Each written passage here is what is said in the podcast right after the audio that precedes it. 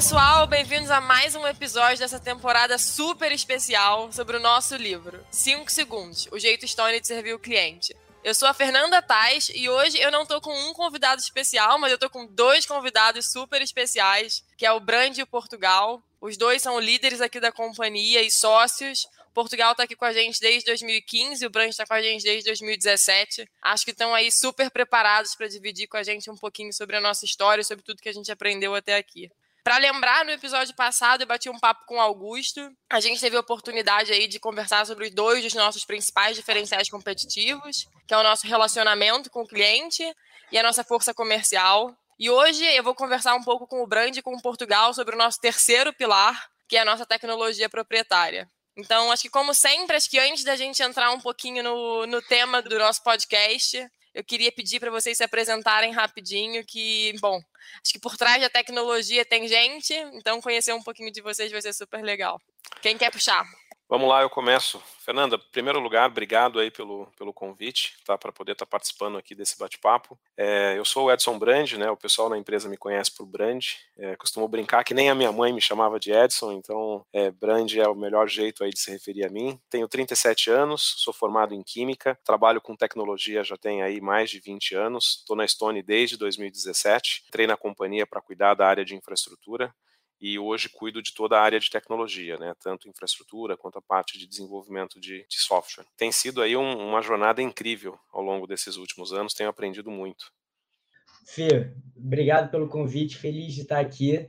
E para quem esperava o Rafael Portugal do Big Brother, vai se decepcionar um pouco. Vai encontrar o da tecnologia aqui da Stone. Estou aqui na Stone desde 2015, mas comecei no grupo um pouquinho antes, em 2012. Foi aqui mais ou menos que eu aprendi para caramba é, entrei nesse mundo de, de, tecnologia. Antes fazia educação física, mais próximo de eu me formar. E agora estou no time de infraestrutura, ajudando a manter o, o, nosso avião voando. Verdade, Rafa. Quando eu, quando eu acho que eu sou antiga aqui na companhia, eu lembro que quando eu cheguei você estava aqui, na época na PagTaxi. Muito aprendizada, muito tempo e muita história engraçada, né?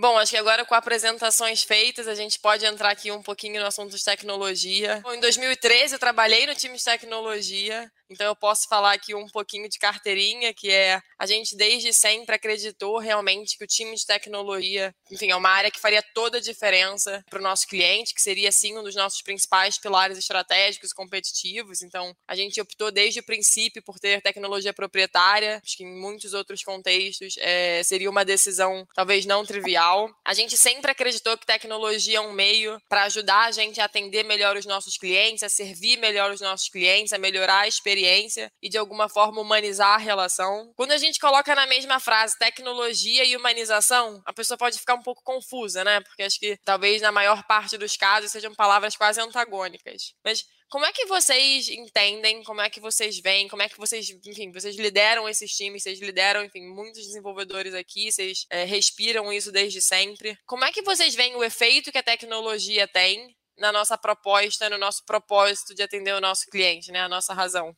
Fernanda, eu acho que, é, no meu ponto de vista, a, a tecnologia ela existe para melhorar a vida das pessoas, né? Eu acho que quando a gente se propôs a ter uma tecnologia própria, né, a gente tinha alguns objetivos em mente. O primeiro objetivo era a gente garantir que a gente teria agilidade e flexibilidade para acompanhar as mudanças de mercado, né, ou seja, o nosso mercado ele muda numa velocidade muito grande e a gente não queria depender de outras empresas para poder garantir que a gente ia estar tá oferecendo o melhor para o nosso cliente. Né. E o segundo é que a gente acredita que a tecnologia pode libertar as pessoas, né, ou seja, quando a gente oferece tecnologia para o nosso cliente, permite que ele automatize aquelas tarefas do dia a dia que são rotineiras e que muitas vezes são tarefas mecânicas, a gente liberta ele para poder fazer atividades que vão ser mais é, ricas para ele, né? Ou seja, ele consegue usar o tempo dele de fato para empreender e pensar em como é que ele vai fazer o negócio dele crescer. É, eu acho que muito nessa linha, é, eu acho que o, um ponto que a gente sempre tentou se preocupar e está bem perto é como que a gente dá tempo para as pessoas fazerem o que ela tem de melhor. No, no, caso do nosso encantador, como que ele consegue ter o tempo dele para encantar o cliente, não para ficar fazendo tarefas extremamente manuais e maçantes, com que faça com que ele perca o foco do atendimento.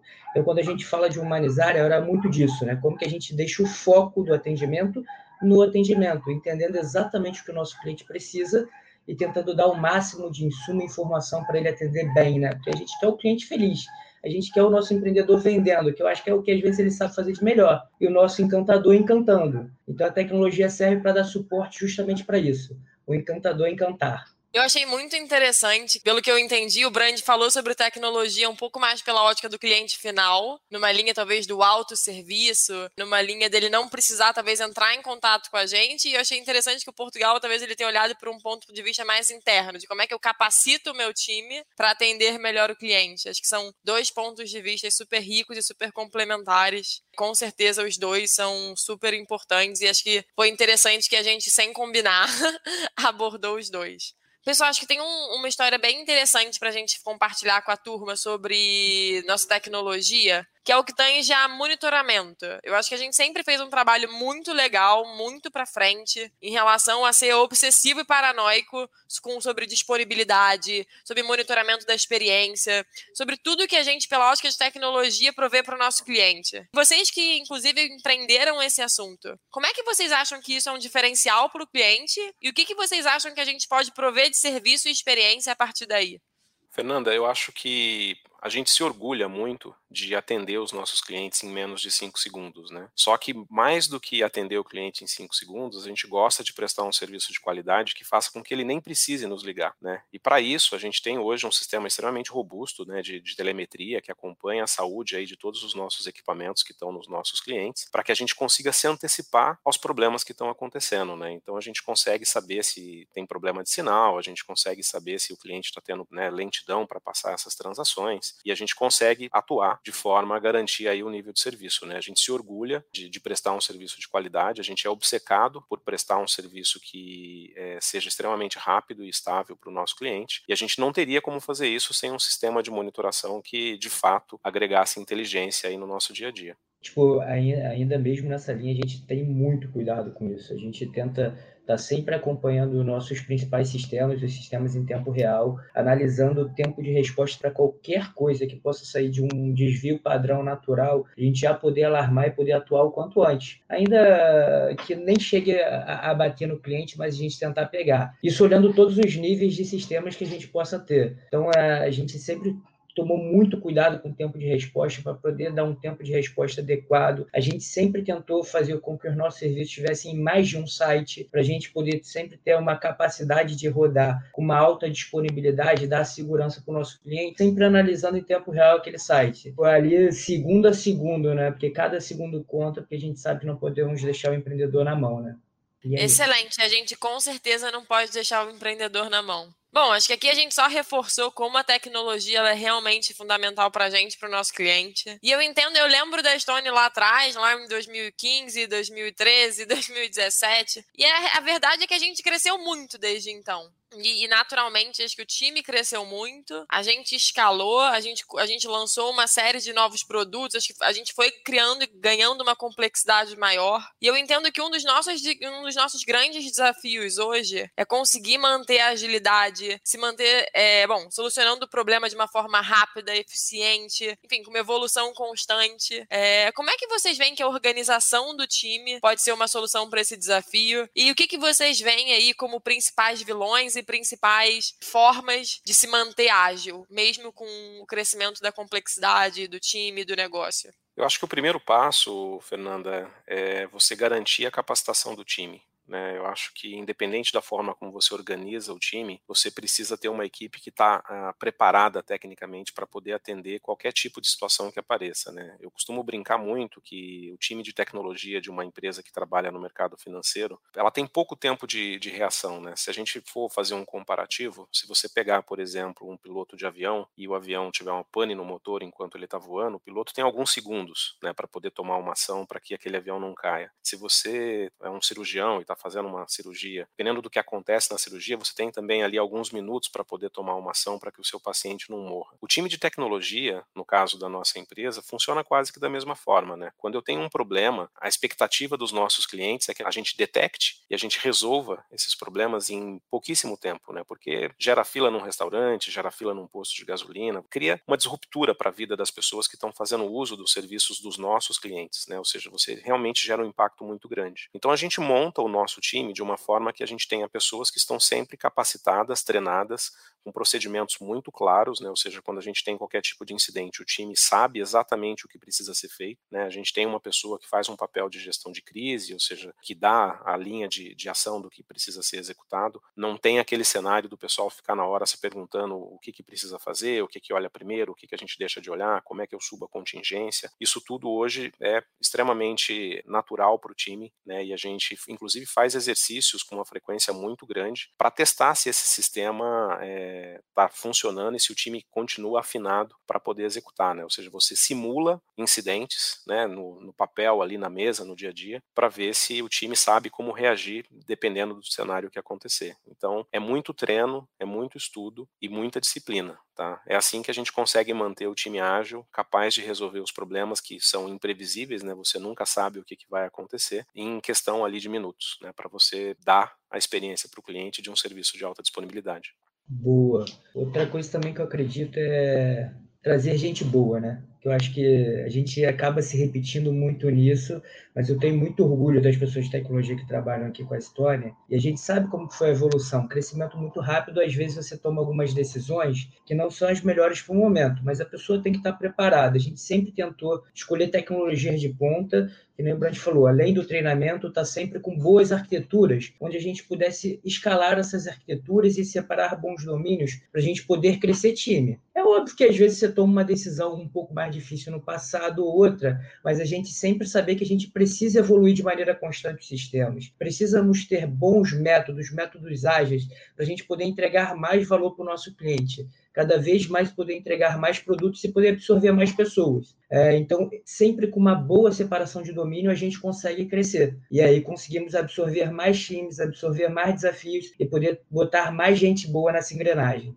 Eu tenho uma, uma outra pergunta que também chega a ser uma grande curiosidade que eu tenho, que é a seguinte todo mundo que está ouvindo a gente, mesmo quem não entende tanto de tecnologia, é, bom, com certeza percebe que é um time, é uma área, é um, enfim, é um assunto que se transforma muito rápido. E tem tribos muito, muito diferentes. E tem cada hora uma notícia grande que pode, enfim, mudar a forma que você trabalha, mudar, enfim, as ferramentas que você usa, mudar o serviço que você quer que você quer, enfim, oferecer. E deve ser um desafio, né? Conseguir se manter atualizado, se manter alinhado. É, como é que vocês e os times fazem isso? Como é que vocês. E, de novo, né? Ninguém aqui tem, tem obrigação nem responsabilidade de ser o dono da verdade, mas para vocês, o que, vocês entendem que funciona para conseguir se manter na mesma velocidade é, de conhecimento que as coisas acontecem?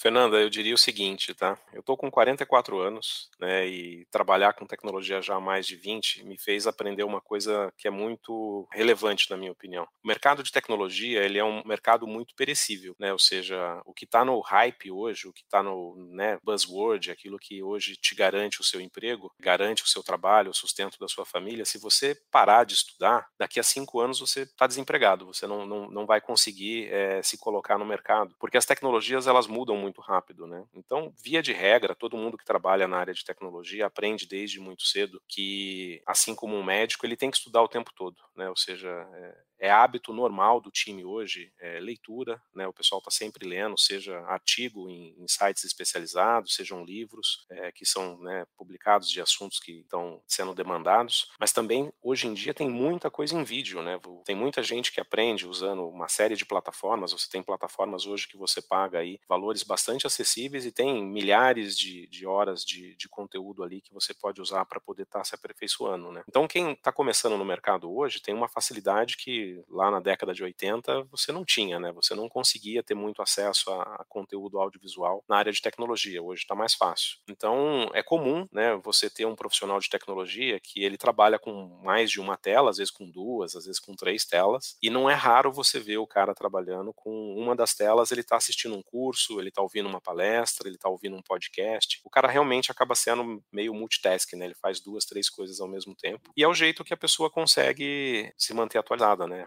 É, consumindo esse tipo de conteúdo. Então, é, a gente estimula o nosso time hoje, obviamente, a, a consumir né, esse tipo de, de, de treinamento. A gente indica para eles livros, a gente indica treinamentos, a gente faz parcerias com os nossos fornecedores para que eles possam ser treinados naquelas ferramentas que a gente usa, mas é natural do profissional. Né? O profissional acaba procurando por isso e quando a gente não oferece, eles nos cobram, o que é muito bom. Tá? O nosso time, de uma forma geral, tem uma vontade de aprender muito grande. Uma coisa que eu gosto de falar disso é, é o desafio. Mas é divertido pra caramba esse desafio de estar tá sempre aprendendo, tá tendo que ver coisa diferente. Eu acho que é um pouco disso. A pessoa de tecnologia, ela tem que ter um espírito curioso. Não adianta. Vai mudar, vai ser diferente, só que você tem que também ter o discernimento de qual momento de usar o que tipo, eu, eu, posso falar por mim, eu adoro essa dinâmica que a tecnologia traz. Eu acho que isso é uma das coisas até que, inclusive, me move para cara, estar em tecnologia e estar tá sempre fazendo algo diferente. Então, assim, é desafio, só que eu adoro. E eu acho que muita gente de tecnologia gosta.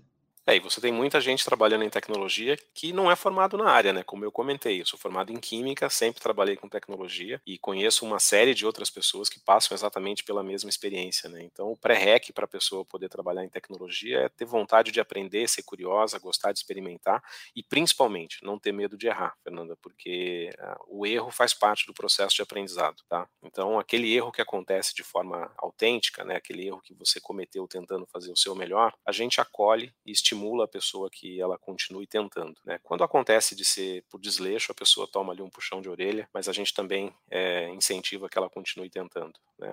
A gente entende que faz parte da natureza humana é, o não ter medo de errar. A gente até, bom, vem estudando isso, né? Acho que é, é a base para você conseguir inovar. Acho que se você não está falhando, é porque você não está tentando, e se você não está tentando, dificilmente você está inovando. É muito difícil de você sair do, do mediano, né? Você sair do medíocre se você não tentar. E para tentar, você não pode ter medo, né? E a gente tem a obrigação de estimular os nossos times a, a, a tentar ir além, né? A tentar fazer um pouco mais. Afinal de contas, a gente é uma fábrica de esticar gente, né? Então faz parte da nossa natureza. É algo que a gente acredita.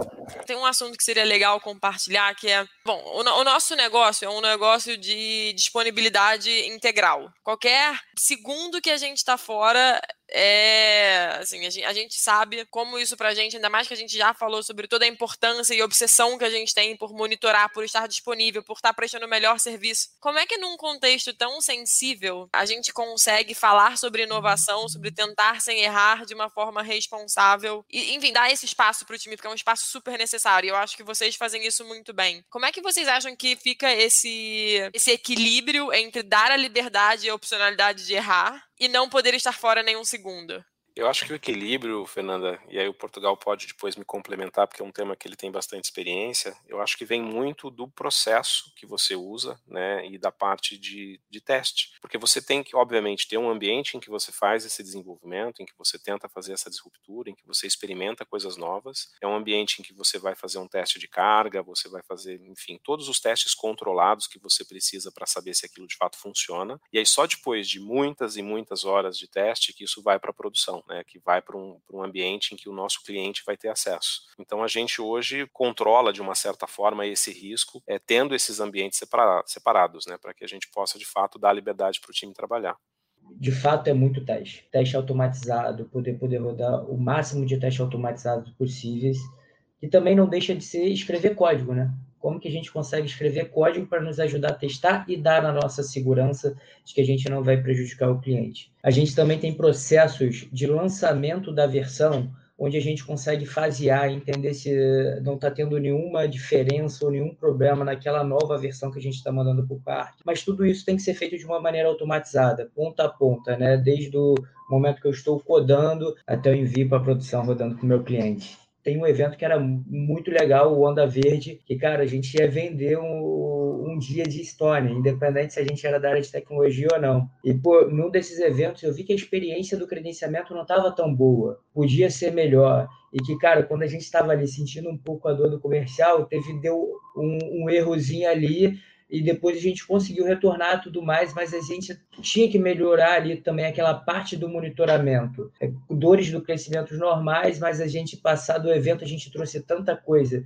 para a gente poder melhorar e, consequentemente, melhorar a vida também do, do, do nosso credencial, do nosso comercial, do nosso credenciamento, e aí aumentando ainda mais o uptime da plataforma. Então, assim, sempre tentando pegar esses insights. E para mim ali foi bem, bem marcante, né? Porque eu vi que tinha coisa para melhorar. Eu fui um dos caras que tomei um erro ali na hora que eu estava tentando fazer uma operação. E, cara, temos que olhar tudo. Qualquer exceção conta. Então, ali a gente pôde trazer para casa e melhorar ainda mais e estar tá sempre evoluindo. Então, aqui a gente, a gente gosta de falar que, cara, qualquer exceção conta. Vamos olhar, vamos tentar deixar o, a melhor experiência possível para o nosso cliente.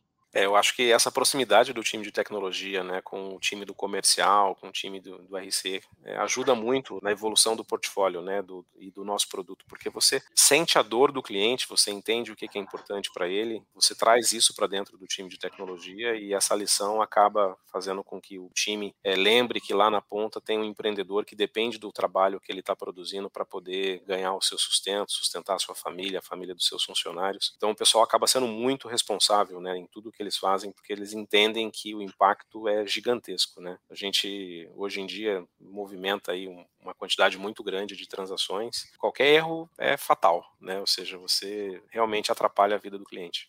Pessoal, a gente vai agora para uma das minhas partes favoritas, que é um quadro chamado literalmente Brand Portugal, Portugal Brand. Podemos escolher a ordem. São, cara, perguntas rápidas curtas para vocês responderem, para a gente poder conhecer vocês um pouquinho mais. Vou começar pelo Portugal. Portugal, vou te fazer duas perguntas. Responda, ó, direto. A primeira é a seguinte: Qual foi o seu momento mais marcante na Estônia? É, foi quando eu pude falar para um, uma pessoa que cresceu comigo, formou comigo na companhia, que ela tinha ganhado algumas opções e ela se tornou sócia com a gente eu lembro desse momento pra caramba, me emociona até hoje. Para mim foi, tipo, uma das melhores sensações. Portugal, se você tivesse que resumir sua trajetória na companhia em uma palavra, qual seria? Desafio. Acho que aqui o que eu ganhei de desafio, eu falo que eu fui forjado ao fogo da história, né? Tipo, cada vez aumentando mais o desafio. Então, toda vez que a gente entregava um desafio, vinha um novo que era completamente diferente eu lembro muito claro para mim, quando eu fiz uma transição do time de desenvolvimento para infraestrutura, cara, a companhia sempre me deu o aporte, o desafio, o conhecimento, as instruções. Para mim, cara, toda vez tem um desafio diferente. Para mim, desafio é a palavra que marca muito. Perfeito. Brand, agora bola contigo. Quem foi a pessoa aqui na companhia que você sente que mais te esticou e por quê? Olha, eu diria que a pessoa que mais me esticou nesses três anos e pouquinho que eu tenho de casa, eu diria que foi o Eduardo Pontes. Eu tenho uma rotina de, de papo semanal com ele e ele é uma pessoa muito especial, né? É uma pessoa que provoca a reflexão, um cara que pensa muito lá na frente. Então, eu diria que tem sido sempre um desafio intelectual muito grande conseguir conversar com ele enfim, pensar no futuro da companhia, no que a gente precisa fazer, em como a gente tem que, que evoluir. Então eu diria que ele é a pessoa que, pelo menos do ponto de vista é, intelectual, mais me desafiou aí ao longo desses, desses anos. Total. Muito legal que você tem papos frequentes com ele. Acho que com certeza isso, isso mantém a chama acesa. Não, e é, é, importante. Ele tem um jeito próprio de ver as coisas e às vezes ele enxerga coisas que, tipo, pra gente que tá no dia a dia, né, que tá ali na. Eu brinco que é a máquina de moer carne, né? Você tá ali no dia a dia cuidando de operação, tratando de incidente, é, tratando de evolução, projeto, N coisas. A hora semanal que eu tenho com ele é aquela hora que você dá uma acalmada, põe a bola no chão, vamos olhar para coisas mais estratégicas, me, me fala aí o que, que você está precisando de ajuda. Ele sempre traz um ponto de vista que provoca aí boas horas de reflexão depois. Uma coisa que eu adorava, adoro no Edu, é que ele literalmente ele faz você pensar sem te falar exatamente o que ele Sim. está pensando e cara, já, no final cara... depois tu fala assim por que, que eu não pesquei isso sabe cara, é então, é uma experiência muito rica me sinto é. privilegiado de, de, de ter essas, esses papos Brand, se você escrevesse um livro sobre a sua trajetória na Estônia, qual seria o título? Essa pergunta é difícil, hein, Fernanda? É, é porque assim, tem, tem, tanto, tem tanta coisa, eu acho que quando eu vim para a Stone, é, eu fiz uma transição de, de mercado, né? Eu sempre tinha trabalhado na área de telecom, na área de internet, vim para a indústria financeira, que é uma indústria que há três anos atrás eu não entendia quase nada. E foram três anos de muito aprendizado, né? Foram três anos em que eu tive que, que aprender sobre coisas que eu não conhecia, né? Teve um desafio nessa frente. Eu não, não consigo pensar num nome para um livro, viu, Fê? Mas é porque tem, assim, não é pensar por falta de opção, não, tá? É porque teve tanta coisa, né? Esses três anos parece que foram tipo 20, sabe? Parece que fazem 20 anos que eu trabalho na Estônia. Ó, pensamos já no nome. 20 anos em três. Olha, 20 anos em três. Eu, eu diria que talvez fosse um bom título para o livro. Famoso Ano de Cachorro. Ano de Cachorro. é. Bem isso. Porque, olha, Legal. muita coisa passou aí nesse, nesse, nesses três anos. Muito bom, com certeza. Mas é, é eu, acho, eu, acho, que essa velocidade com que a gente opera, é, é, eu diria sim. que talvez isso é o mais marcante, você entendeu? Porque é aquilo, você tem que aprender e tem que se adaptar e tem que fazer isso rápido, você entendeu? Porque o nosso mercado não para, ele é nervoso. Acho que ficou um bom nome, assim, reflete pra caramba. Se tivesse que fazer, eu costumava, eu costumava brincar com o pessoal, né? É, que entrava, que era a cápsula do Goku, né? E eu nem via desenho, mas só que a galera falou, cara, é a cápsula do Goku. Eu falo, o que, que é isso? Tu entra, passa um minuto lá, é tipo uma vida aqui fora. Eu falo, então vamos, Não, é... eu gosto de esticar mesmo e, cara, ser muito rápido. O volume, o volume de aprendizado é absurdamente grande, você entendeu? Acho que se, for, se, eu, se eu tivesse que pegar uma balança e colocar na balança o que eu aprendi em três anos na Estônia e o que eu aprendi nos outros 17 anos de carreira, os três anos na Estônia pesa mais entendeu? A empresa estica a gente de uma forma assim que eu nunca via em nenhum outro lugar. E, e eu acho que é o que me motiva a estar aqui, tá? Eu acho que é ser desafiado e ter a oportunidade de melhorar a cada dia que passa, né? Ou seja, é, todo dia eu vou dormir tendo aprendido uma coisa nova. Isso não, não tem preço, Fernanda. Eu não podia concordar mais. Meninos, o nosso papo vai ficando por aqui. Queria agradecer muito a vocês por aceitarem o convite. É, foi incrível receber vocês, vocês foram os primeiros convidados aí do time de tecnologia. Até adorei que o Portugal fez um comentário nerd no final para deixar com a marca registrada. da cápsula do Goku. Bom, é, é, sempre bom lembrar, é sempre bom lembrar, enfim, os momentos que a gente viveu, como é que a gente chegou até aqui. Sem dúvida, vocês dois são parte indissociável dessa história e poder trocar essa ideia com vocês é, é muito rico. Vocês querem falar algumas palavrinhas?